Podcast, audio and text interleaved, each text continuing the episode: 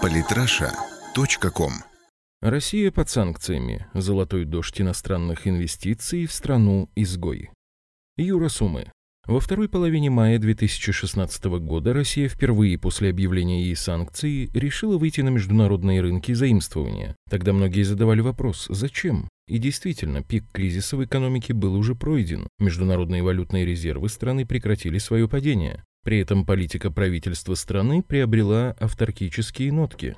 Зачем России в этом случае нужно было брать в долг, тем более такую смешную сумму? Ответа на этот вопрос ждать долго не пришлось. Россия этим символическим шагом приглашала инвесторов, и они буквально сразу на перегонки ринулись скупать российские долги и устремились вкладывать в страну свои деньги. После объявления о размещении суверенных облигаций РФ, Государственный департамент США напомнил американским компаниям об экономических и репутационных рисках, с которыми связано ведение бизнеса с Россией. Представитель Госдепартамента США Марк Тонер заявил, мы по-прежнему даем понять американским компаниям, что мы видим риски, как экономические, так и репутационные, в связи с возвращением к ведению бизнеса с Россией в обычном режиме. Не отставали от них и представители Евросоюза, которые хотя и отмечали, что формального запрета на покупку этих бондов нет, но рекомендовали своим резидентам воздержаться от подобных приобретений. Но несмотря на такое давление, 26 мая 2016 года министр финансов России Антон Силуанов сообщил, что Россия разместила десятилетние еврооблигации на сумму миллиард 750 миллионов долларов под 4,75% годовых. Общий объем книги заявок составил около 7 миллиардов долларов. Более 70% размещения пришлось на иностранных инвесторов. Из миллиарда 750 миллионов около 1,2 миллиарда долларов купили иностранные участники, около 550 миллионов российские банки. Причем среди них организаторы размещения отобрали только не государственные банки. Это сделано намеренно, чтобы приняли участие чисто коммерческие банки, которые могли бы дальше работать с этими бумагами. Хочу сказать, сказать, что интерес к российским бумагам очень высокий, и те участники, которые купили и выразили желание приобрести наши облигации, не сомневаюсь, получат хорошую доходность. Антон Силуанов. Запомним эти цифры и эти слова. Что имел в виду российский министр, стало понятно недели позже, когда на Нью-Йоркскую и Лондонскую биржи вышли российские компании и вызвали на ней настоящий фурор. Российские долги – самый ликвидный товар на биржах. Эпизод первый.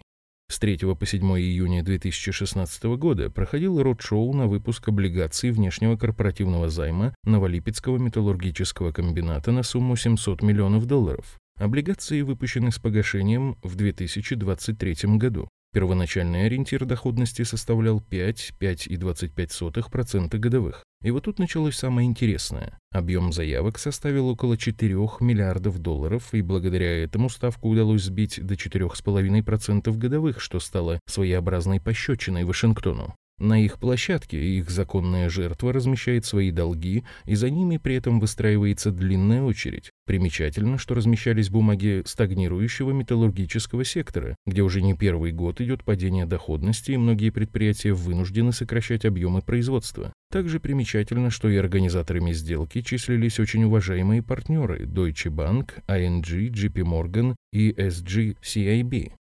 Эпизод второй.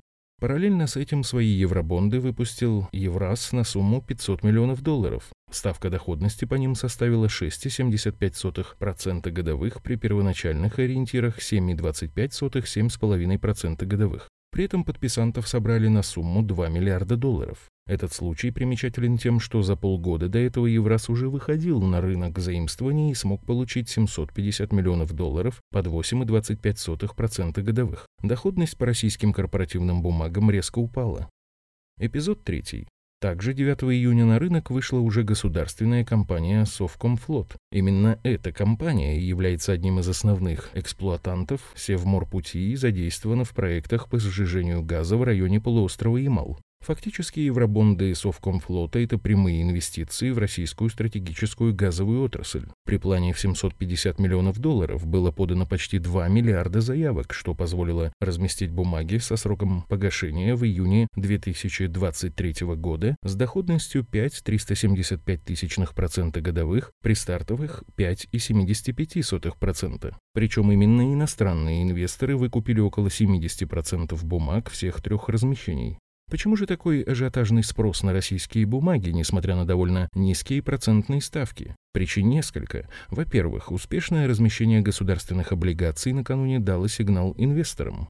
Вот тут мы и вспомним те цифры и те слова российского министра, приведенные в начале статьи. А во-вторых, сегодня в мире денег много, а проектов, куда реально можно инвестировать без большого риска, мало. Неужели кто-то в здравом уме будет сегодня инвестировать в страны-банкроты, такие как евроинтегрированная Украина с ее непредсказуемой и неуравновешенной политикой? Это только украинские СМИ могут писать подобный бред, при этом предъявляя инвестиции